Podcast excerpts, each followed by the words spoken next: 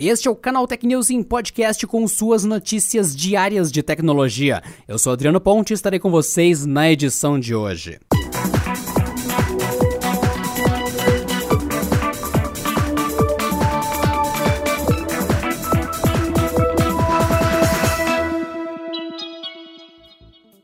O interesse ampliado no Signal após o anúncio das novas regras do WhatsApp parece ter animado os responsáveis pelo app. O aplicativo de mensagens alternativo incluiu diversas novidades, muitas delas inspiradas no WhatsApp, em sua última versão de testes, reveladas pelo site WA Beta Info. A primeira novidade é praticamente uma cópia da opção oferecida pelo WhatsApp para trocar a imagem de fundo nas conversas. Já a tela de perfil de usuário deve receber uma opção de status, com opção para dizer que a pessoa está livre para falar, viajando, de folga, trabalhando, etc. Já para economizar no uso do pacote de dados, o Signal vai permitir definir quais os arquivos de fotos e vídeos são baixados automaticamente. Isso permitirá adiar o recebimento das mídias completas e recebê-las apenas em Wi-Fi, por exemplo. Outra opção de economia é um modo de consumo reduzido de dados para ligações que reduz a qualidade das chamadas para poupar dados ou então para que você use o recurso melhor em redes de baixa velocidade. Já sobre a opção de enviar stickers e figurinhas, o Signal prepara o lançamento do seu primeiro pacote de imagens animadas. Elas poderão ser enviadas também do aplicativo para desktop. E, já para as chamadas em grupo, o limite atual de 5 participantes foi ampliado para 8 pessoas simultaneamente, repetindo a capacidade oferecida pelo WhatsApp. Os novos recursos estão disponíveis para os usuários inscritos no programa beta do Signal. O Facebook anunciou na última quinta-feira que os perfis de Donald Trump podem ser suspensos indefinidamente de suas redes sociais. No entanto, a decisão ficará a cargo do Conselho de Supervisão Independente, que leva o nome de Oversight Board. Por enquanto, o ex-presidente dos Estados Unidos segue impedido de utilizá-las. No último dia 6 de janeiro, partidários de Trump invadiram o Capitólio para protestar contra a vitória de Joe Biden nas eleições presidenciais e impedir sua ratificação pelo Congresso e Senado. O tumulto resultou em cinco mortos e dezenas de presos. Preocupado com novos distúrbios, o Facebook bloqueou os perfis do ex-presidente. Este conselho, que foi criado recentemente, pode anular as decisões do próprio Facebook sobre o conteúdo, revisando decisões tomadas anteriormente. Atualmente, o grupo conta com 20 membros, sendo que um deles é Helly Thorning-Schmidt, co-presidente do grupo e ex-primeira-ministra da Dinamarca. O Facebook não pediu uma revisão rápida sobre o fim ou não da suspensão. Logo, o conselho afirmou ontem que aceitou o caso e declarou que terá no máximo 90 dias para chegar a uma decisão e para que o Facebook haja a respeito. Já um porta-voz do Oversight Board disse que muito provavelmente o posicionamento final sobre a questão ocorreria antes desse prazo. A Intel pode deixar na mão da TSMC a produção de seus chips Core i3 de 5 nanômetros. A informação vem da empresa de análise de mercado TrendForce, que garante ter conversado com pessoas próximas ao projeto. Em julho do ano passado, as duas companhias iniciaram uma parceria em que a Intel entregou parte da produção de seus chips para a TSMC.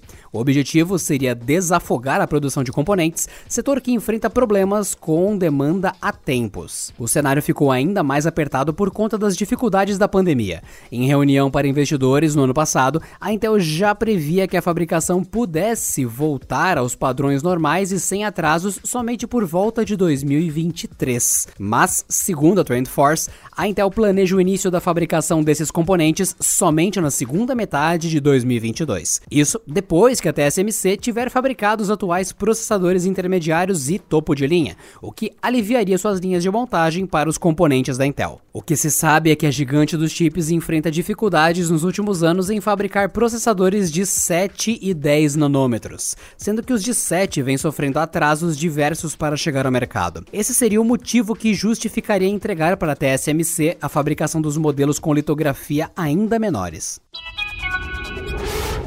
O Procon de São Paulo anunciou na última quinta-feira a aplicação de uma multa de pouco mais de 7 milhões de reais por prática abusiva e outras infrações ao Código de Defesa do Consumidor. A principal delas seria a concessão de empréstimos consignados sem a solicitação de seus correntistas. As reclamações em relação à prática vieram de consumidores de todo o estado. Com a aplicação do empréstimo, os correntistas tinham as parcelas descontadas em suas contas destinadas ao recebimento de benefícios, como a aposentadoria e pensões do INSS. Os reclamantes afirmam que nunca pediram ou autorizaram tais empréstimos e acusam o C6 Bank de não resolver essas ocorrências quando procurado.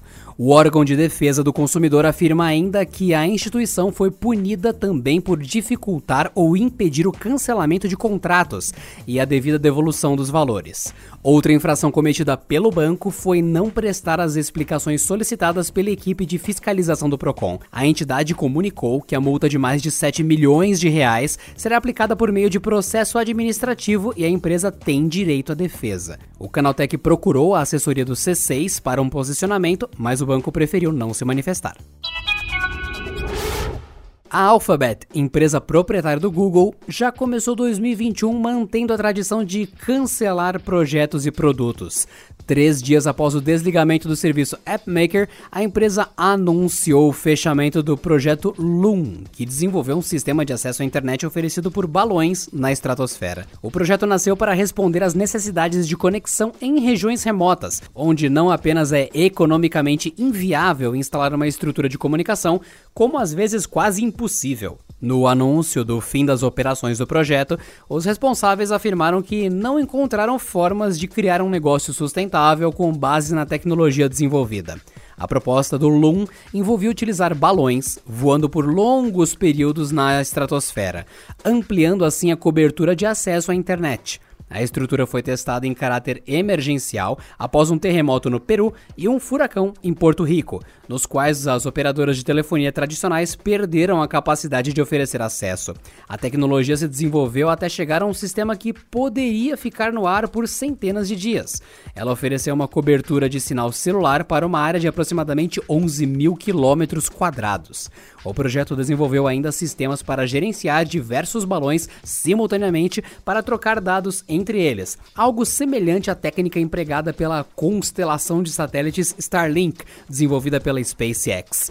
Com o desligamento do Loom, o projeto de internet espacial de Elon Musk surge como uma das principais soluções para oferecer acesso à rede em lugares remotos. E essa edição do Canal Tech News e Podcast fica por aqui. Nos vemos na próxima com mais notícias de tecnologia para você. Até lá! Este episódio contou com o roteiro de Rui Maciel e edição de Vicenzo Varim.